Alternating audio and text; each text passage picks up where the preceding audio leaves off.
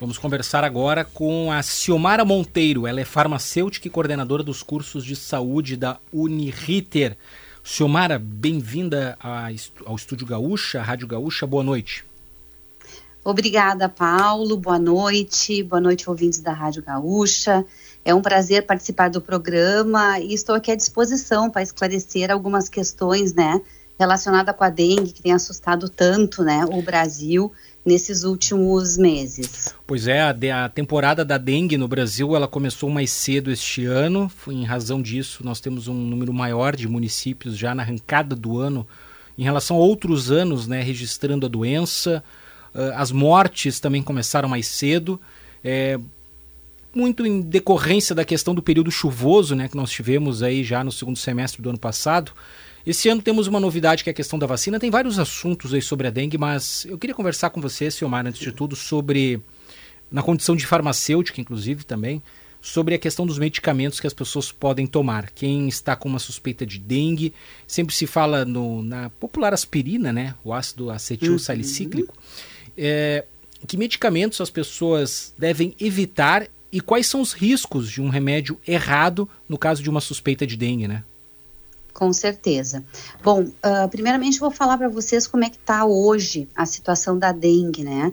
A dengue já é considerada uma epidemia, né? Ela já foi listada entre as dez maiores ameaças à saúde global pela Organização Mundial de Saúde, então uma grande preocupação. O Brasil, nesse momento, já registra, registra mais de 500 mil casos de dengue, agora em 2024, quase quatro vezes mais do que a gente registrou no mesmo período em 2023 e estamos aí com 75 mortes confirmadas em decorrência dessa, dessa doença. Um, o painel, né, nós temos um painel da dengue, da Secretaria Estadual de Saúde, que atualiza diariamente né, os números de casos, mortes, enfim. E a gente sabe atualmente que já registra aqui no Rio Grande do Sul 5.204 casos confirmados, é um dado de hoje da doença, e dos quais, desses 5.204, 4.555, o contágio aconteceu dentro do nosso estado, o que é muito preocupante. E, e, a dengue é uma doença febril, né, que começa com uma febre, uma febre leve, que pode aumentar, é causada pelo vírus, e é caracterizada por febre alta de início rápido, tá? Então, é, é, essa palavra dengue, né, ela vem de uma palavra espanhola que significa manha, melindre, que é uma característica que a doença costuma apresentar, né? É daí que vem a, devido a, a esse a, a, é daí que vem a expressão dengoso, talvez. Exatamente, devido a esse mal-estar, né, provocado pelos sintomas que a pessoa começa a ficar realmente dengosa no início, né? E esses sintomas normalmente duram até sete dias, tá? Uh, o tratamento da, hoje é muito importante que a gente entenda que a gente não pode se automedicar, né? A gente precisa, no momento que aparece algum sintoma, principalmente nesse momento que a gente tem tantos casos no estado, a gente precisa procurar a unidade básica de saúde, né? A equipe de saúde que está super preparada para atender, né? Qualquer paciente com sintoma que se pareça, né? Com dengue.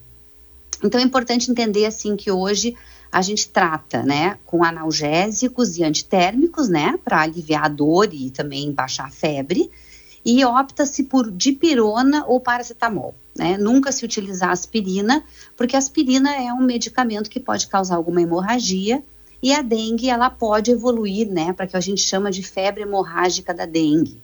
Então esses dois medicamentos são que são opções hoje em dia, né, para se começar a tratar esses sintomas iniciais. Uh, existem já estudos, né, e o Conselho Federal de Farmácia já divulgou uma nota de que paracetamol tem que ser utilizado também com muita cautela, porque esse medicamento já, devido à sua farmacocinética, ele é um medicamento que causa hepatotoxicidade, né, e como na dengue a gente tem muita liberação de radicais livres, que são atenuados pela glutationa, que é um, digamos assim, que combate esses radicais livres, uh, o paracetamol ele pode estar prejudicando o nosso fígado, né? Uhum. Então, se opta principalmente pela dipirona. Na verdade, esse é o aconselhamento farmacêutico. Estamos conversando com Ciomara Monteiro, farmacêutica e coordenadora dos cursos de saúde da Uniriter. É, qual é o protocolo para o diagnóstico da doença, Ciomara? Existe algum teste? Como é que as pessoas, como é que se define que a pessoa está com dengue? Bom, primeiro a pessoa procura, né, uma unidade básica de saúde, porque está com, com sintomas, né, de dengue. A gente já sabe que tem muita divulgação, todo mundo está sabendo que febre, né, acompanhada de, de, de mal-estar, né, deve ser se dado uma atenção, né, para esses casos.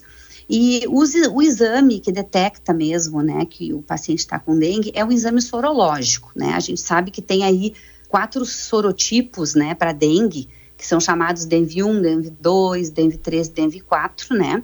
E, e, cada um deles apresenta, diferentes variações genéticas, então a gente totaliza 17 genótipos, né? Desses sorotipos, então é o, é o exame sorológico, né? O exame que vai detectar com que tipo o paciente está cometido pela dengue. Aliás, né, a propósito disso, que há, são quatro tipos, né, sorotipos, é, uhum, são é quatro sorotipos. Que é justamente o desafio de produção da vacina, né? A questão técnica de uma vacina que preveja os quatro sorotipos, né? Eu estava lendo uma matéria, tem um artigo muito bom hoje no Estadão, inclusive no Estado de São Paulo.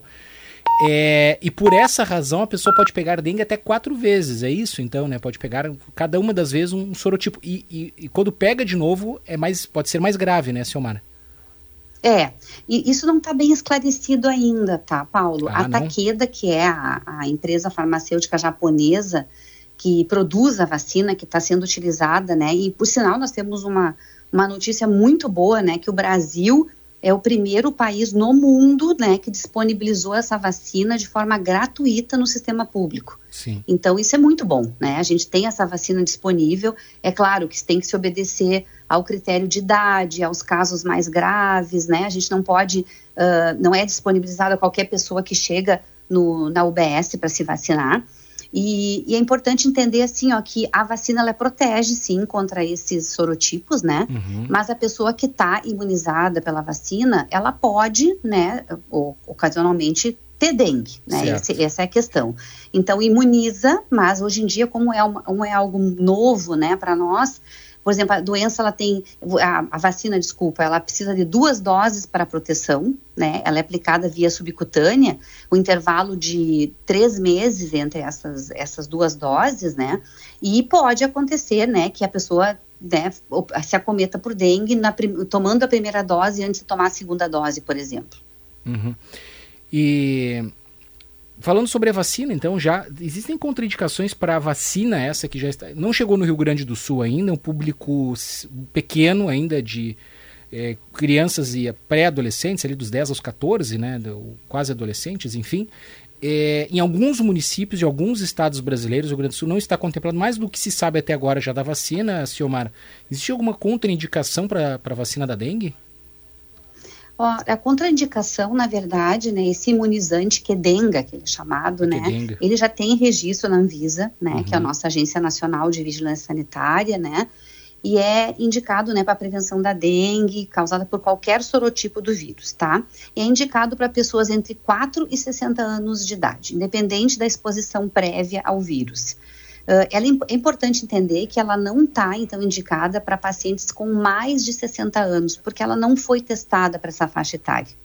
Então, ah, existem poucos dados de vacina para essa faixa etária, né? Então, não se indica realmente, né? A recomendação para indivíduos 60 a mais, como a gente chama, né? Deve ser encarada como uma indicação off-label, que a gente diz. Ou seja, a critério médico, né? O médico é que vai decidir realmente se tem segurança e eficácia né, para ser aplicada a vacina com pessoas de 60 anos de idade ou mais. Silmara Monteiro, farmacêutica, coordenadora dos cursos de saúde da Uniriter, obrigado pela atenção aqui à Rádio Gaúcho. Uma boa noite e até um próximo contato. Paulo, muito obrigada né, pela disponibilidade de falar um pouquinho né, e poder esclarecer esses dados. Foi um prazer auxiliar nesses esclarecimentos e nós da Uniriter estamos sempre à disposição para quando precisarem. Um grande abraço a todos. Um abraço, muito obrigado.